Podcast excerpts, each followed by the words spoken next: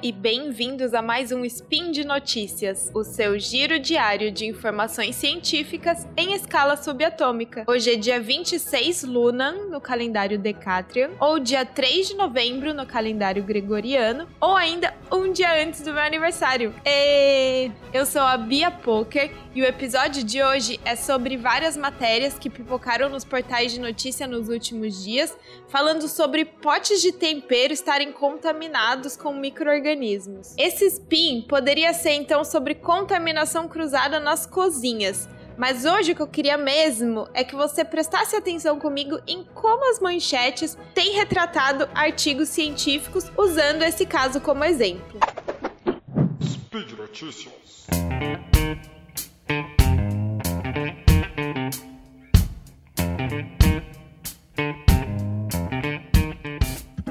Começar, então, eu vou ler a manchete do portal Terra. Abre aspas. Potes de tempero abrigam mais bactérias que tampas de lixo, alertam cientistas. Fecha aspas. O que você entende quando você se depara com essa manchete?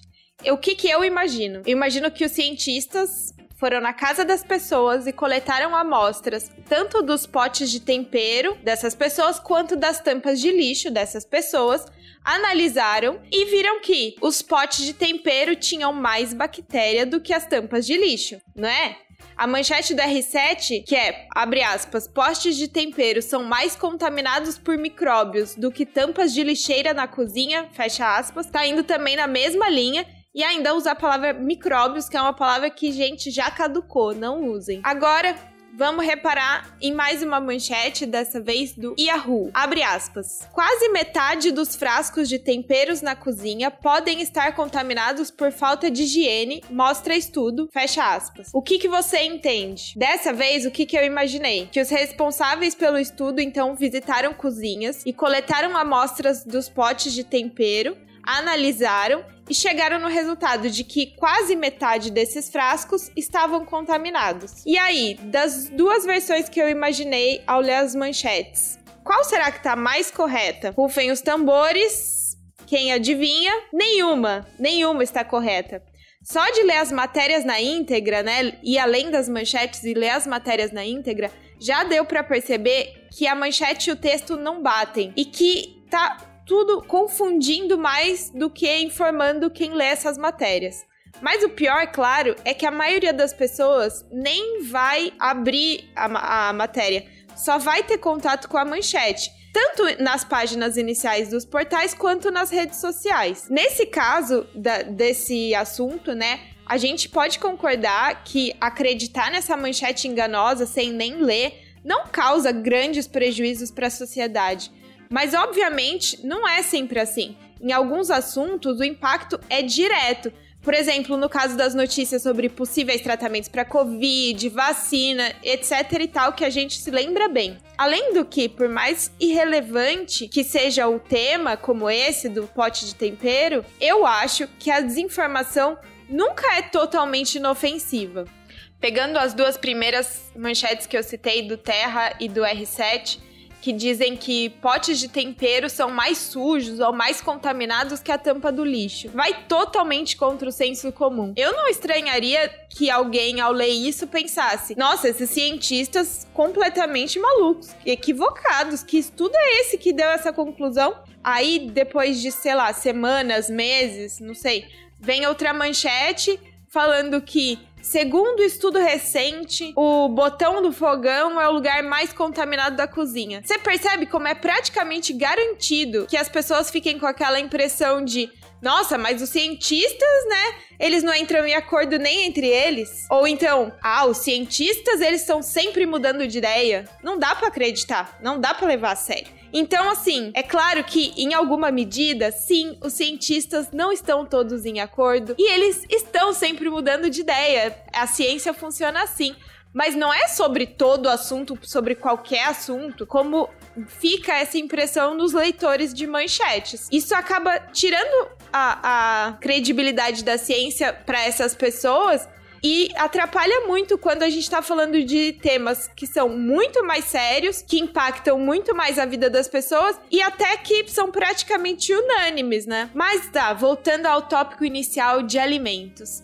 Depois de ler tantas notícias descompassadas, eu fui procurar saber de onde é que elas saíram. E eu cheguei que a origem dessas informações é um release da Rutgers, perdão, eu não sei falar essa, direito esse nome, mas que é a Universidade de New Jersey, nos Estados Unidos, que estava comentando a publicação de um artigo feito por profissionais tanto de Rutgers quanto da Universidade de Carolina do Norte. Daí eu consegui acessar o texto que foi realmente publicado na revista Journal of Food Protection e eu te conto agora como que o estudo foi conduzido e quais foram as conclusões. E aí a gente compara com aquilo que a gente tinha imaginado aquelas suposições que a gente fez no começo desse episódio, beleza? Então, o, o objetivo desse estudo, eles nos contam que foi observar como se dá a contaminação cruzada. O que, que é a contaminação cruzada? Vamos abrir um parênteses.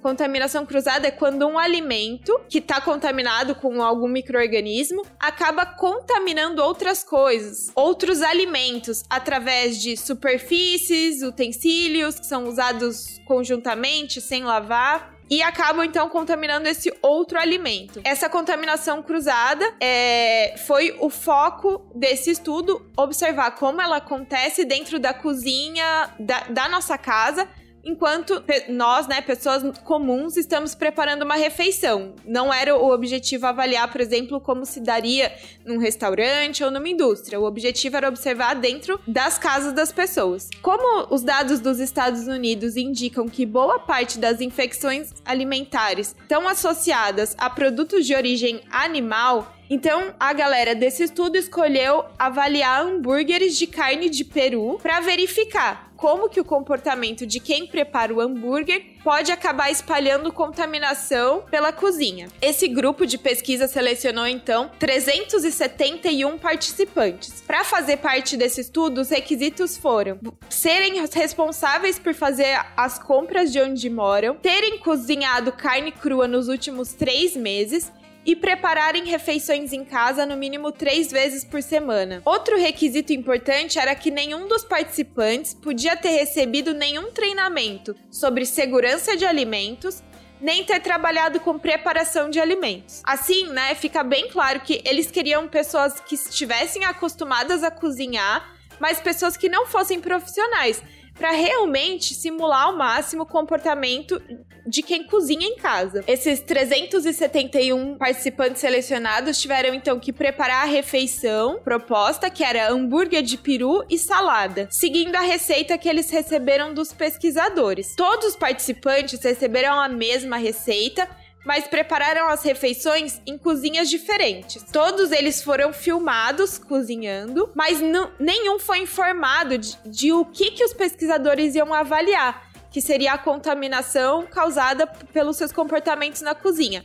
O que eles falaram para os participantes era que o objetivo seria testar novas receitas. Eles não contaram que o objetivo era avaliar a, a contaminação para que os, os participantes se comportassem naturalmente, né? E não tivessem um cuidado excessivo com higiene que eles não praticam no cotidiano. Entre cada participante, as cozinhas foram todas sanitizadas com uma solução de hipoclorito de sódio e uma amostra controle foi coletada para garantir que todos os participantes pegaram a cozinha bem limpinha sem nenhuma contaminação. Após o preparo da refeição, os pesquisadores voltaram na cozinha e coletaram amostras de 12 pontos para analisar, entre eles bancada, cabo de faca, tábua de corte, cabo de frigideira, esponja, frasco de detergente, torneira, tampa do lixo e quem não poderia faltar, potes de tempero. Agora vem o pulo do gato. Para conseguir rastrear direitinho como os micro-organismos presentes em carne crua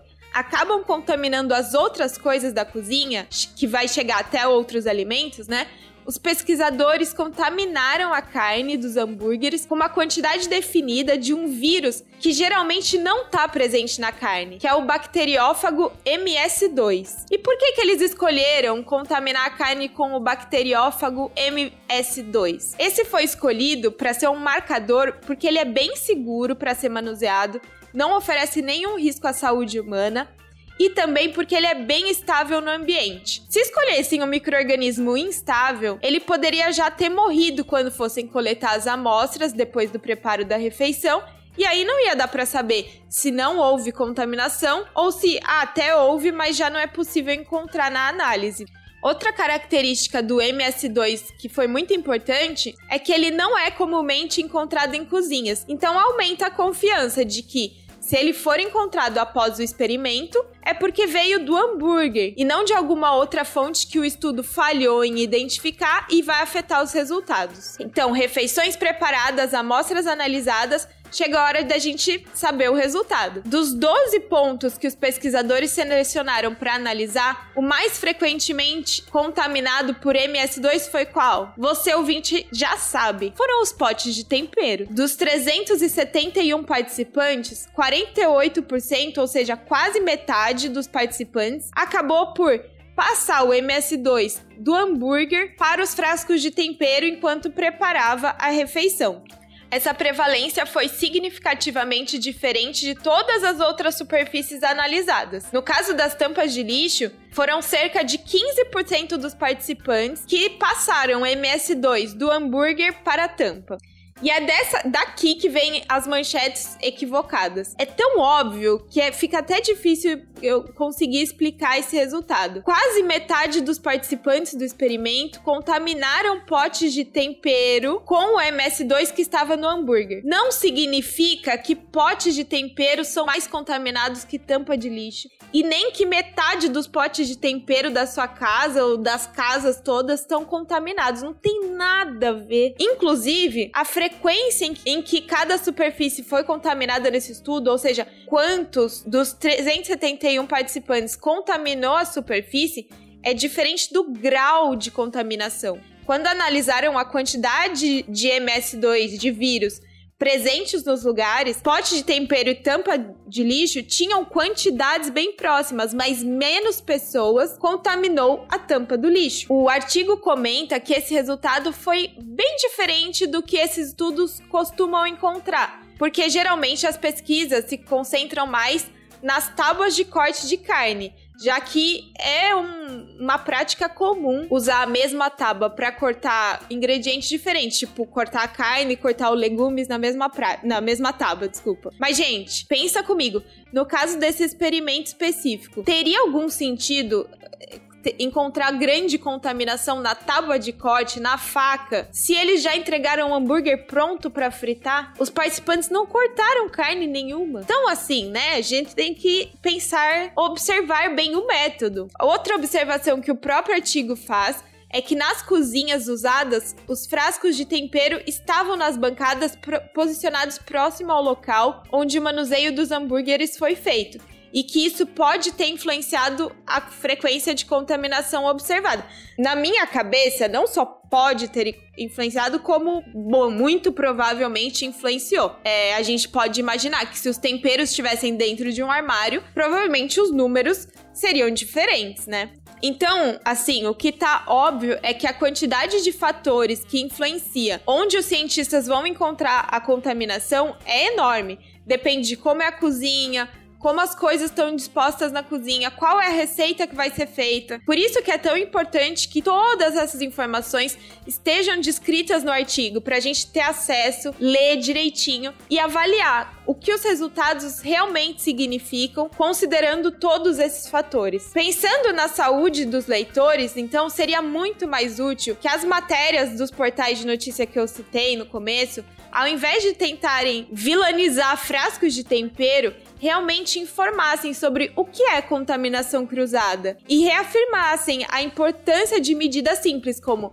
lavar as mãos frequentemente ao cozinhar, usar utensílios diferentes para ingredientes diferentes etc. No caso de carnes cruas, é especialmente importante a gente prestar atenção onde a gente encosta depois de manipular a carne crua, porque a carne vai ser bem cozida, já vai ser exposta a temperaturas bem altas e vai isso vai eliminar boa parte dos micro-organismos que estavam lá. Mas se através das nossas mãos, da tábua, da faca que foi usada para carne, esses micro-organismos forem parar numa salada, por exemplo, que a gente vai comer crua, pode dar ruim. E eu vou ser sincera, a maioria das pessoas não toma esses cuidados e nunca vai reparar em nenhuma consequência, assim, não vai passar mal ou nem vai perceber que teve alguma algum desarranjo intestinal aí e vida que segue mas não vale para todo mundo. Assim, no caso de bebês, pessoas imunossuprimidas, pessoas idosas com o sistema imune mais debilitado, a pessoa realmente pode ter uma infecção alimentar que vai causar um transtorno, vai adoecer de verdade. Então, diferente das matérias que eu citei e até mesmo do artigo científico, eu espero que a conclusão desse spin seja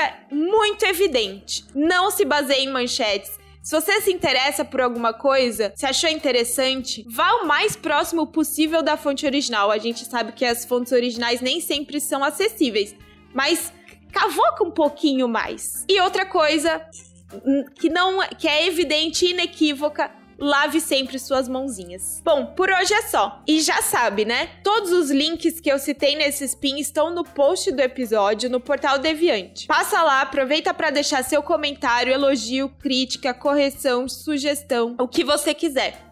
E lembre-se, esse podcast só é possível por causa do seu apoio no patronato do SciCast, através de Patreon, Padrim e PicPay.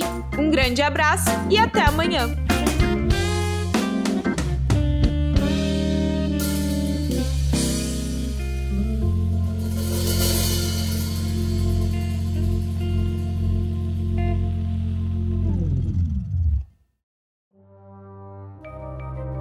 Este programa foi produzido por Mentes Deviantes. deviante.com.br.